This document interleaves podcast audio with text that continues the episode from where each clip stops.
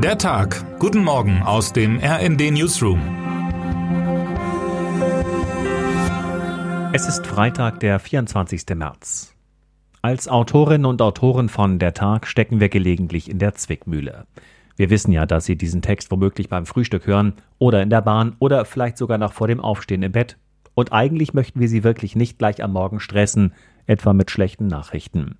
Es gibt schließlich heutzutage schon viel zu viele Dinge, die stressen. Arbeitsplatzsicherheit ist heutzutage ein großer Stressor, etwa wegen der aktuellen wirtschaftlichen Lage, sagt die Arbeitspsychologin Laura von Gilsa.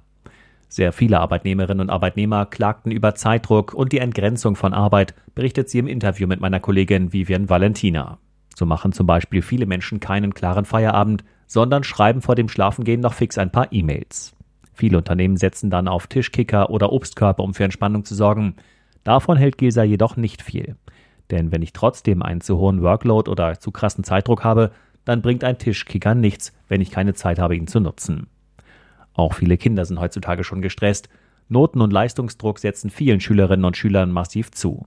Dabei sagen inzwischen viele Expertinnen und Experten, aussagekräftig sind Schulnoten nur bedingt. Und auch Unternehmen legen immer weniger Wert auf ein gutes Zeugnis. Trotzdem wird an der altbewährten Leistungsbeurteilung festgehalten. Warum nur, hat sich meine Kollegin Caroline Burchardt gefragt. Mächtig Stress herrscht derzeit auch in der Regierung.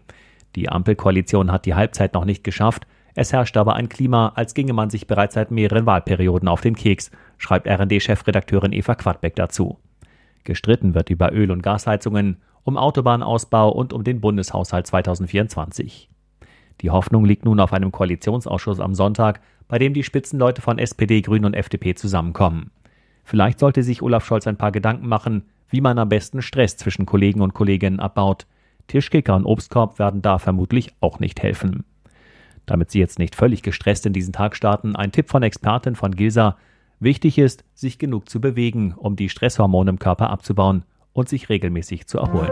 Termine des Tages. Letzter Tag des EU-Gipfels. Themen der Staats- und Regierungschefinnen und Chefs sind die wirtschaftliche und finanzielle Lage. Erwartet werden auch EZB-Präsidentin Christine Lagarde und Eurogruppenchef Pascal Donahoe. Konkret soll es um die Koordinierung der Finanzpolitik und die wirtschaftspolitische Steuerung gehen. US-Präsident Joe Biden zu Besuch in Kanada. Biden trifft Premierminister Justin Trudeau und hält eine Rede vor dem kanadischen Parlament. Geplant ist nach Angaben des Weißen Hauses auch ein gemeinsamer Presseauftritt der beiden Regierungschefs sowie ein Galadinner. Wer heute wichtig wird. Bei den Oscars hat im Westen nichts Neues schon abräumen können. Da sollte es heute eigentlich keine Überraschung geben. Oder doch? Die Nominierungen für den Deutschen Filmpreis werden heute per Livestream aus dem Kino international bekannt gegeben. Die Auszeichnungen sollen dann am 12. Mai in Berlin verliehen werden.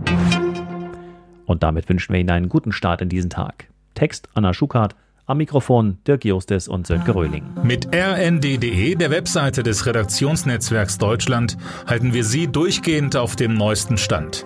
Alle Artikel aus diesem Newsletter finden Sie immer auf rnd.de slash der Tag.